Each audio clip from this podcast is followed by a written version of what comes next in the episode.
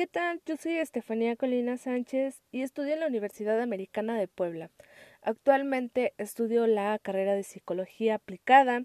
Me encuentro en el tercer cuatrimestre de dicha carrera.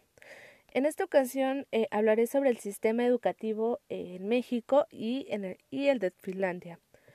Y bueno, para el desarrollo de, de, cada país, pues es necesario tomar en cuenta eh, diversos factores sociales, económicos y culturales.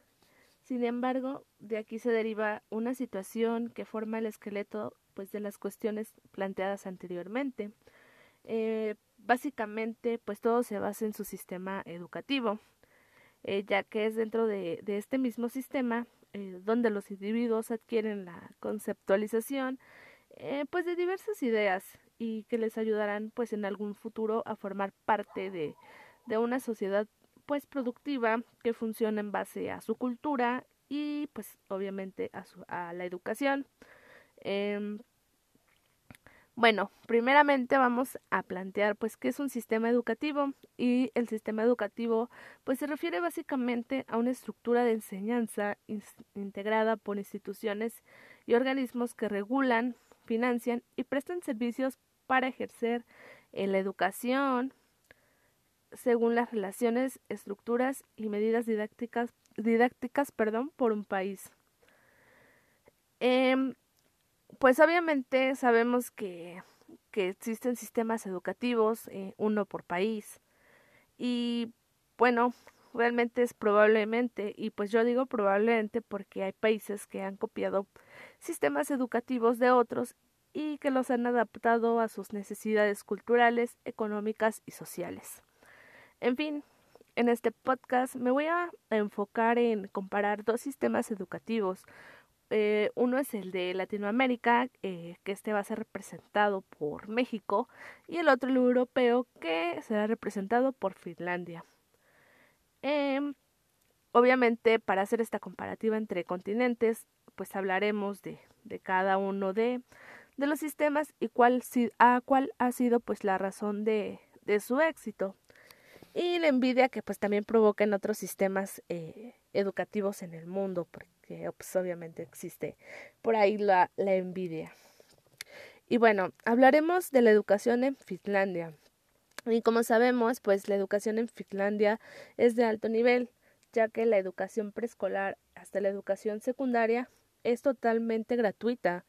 Eh, también más adelante eh, es gratuita hasta la universidad eh, estas facilidades pues se le dan a los ciudadanos pues con el único propósito de que todo el mundo pueda recibir una educación de calidad eh, independientemente de los ingresos de las familias eh, pues ya esto es con el fin de, de que se conviertan en ciudadanos pues totalmente activos capaces de emprender en negocios propios y pues ellos puedan tener un sustento para, para sus familias.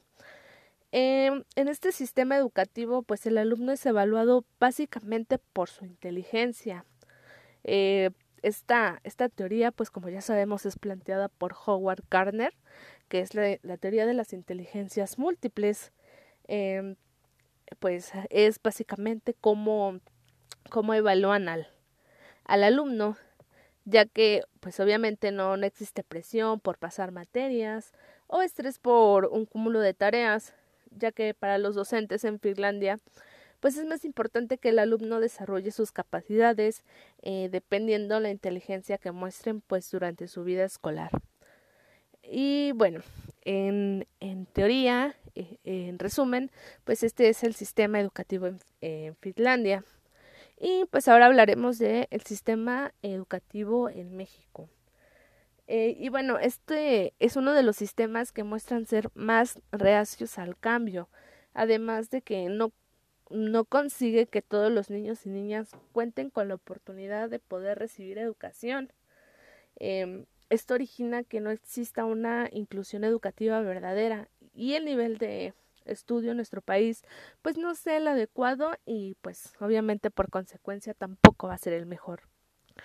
En este sistema pues lamentablemente el docente se enfoca en lo que es la evaluación del alumno conforme a su capacidad de memorizar el contenido que ha recibido en clase.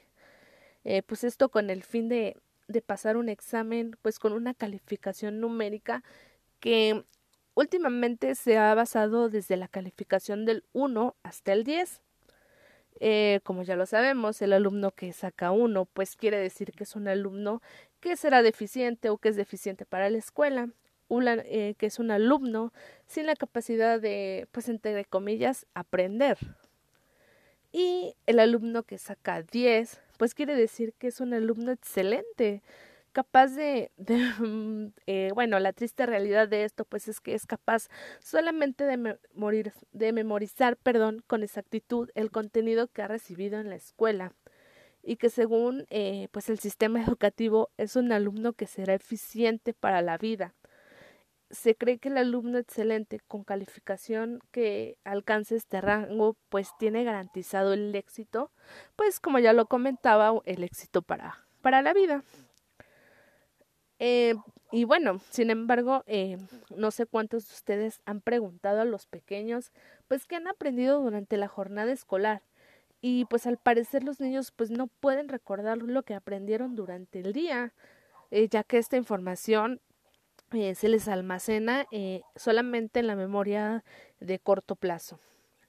Y bueno, finalmente podemos decir que el sistema educativo en Latinoamérica se enfoca única y exclusivamente eh, a la creación de personas que el día de mañana solamente serán empleados o subordinados de, una empresa, incapaces de, de poder crear o emprender algún negocio por sí solos porque solamente eh, están acostumbrados a, a, poder competir contra otros y no tener eh, pues esa esa capacidad de, querer hacer las cosas por sí solos y pues obviamente por consecuencia no conseguirán trabajos muy bien remunerados. Y, y, bueno, el funcionamiento de un sistema educativo no se, no se basa principalmente en sus características en sí, eh, solamente haciendo referencia a que si aplicamos dichas características en otro país, es sinónimo de que este sistema eh, funcionará efectivamente, sino que todo gira en torno a la cultura que tenga eh, cada, cada vez, ¿no? Pues válgase la redundancia en, en el país. Y bueno, eh, esto es todo. Espero que les haya eh, gustado este, este pequeño contenido, esta pequeña información y pues nos, nos vemos, perdón, nos escuchamos para la próxima.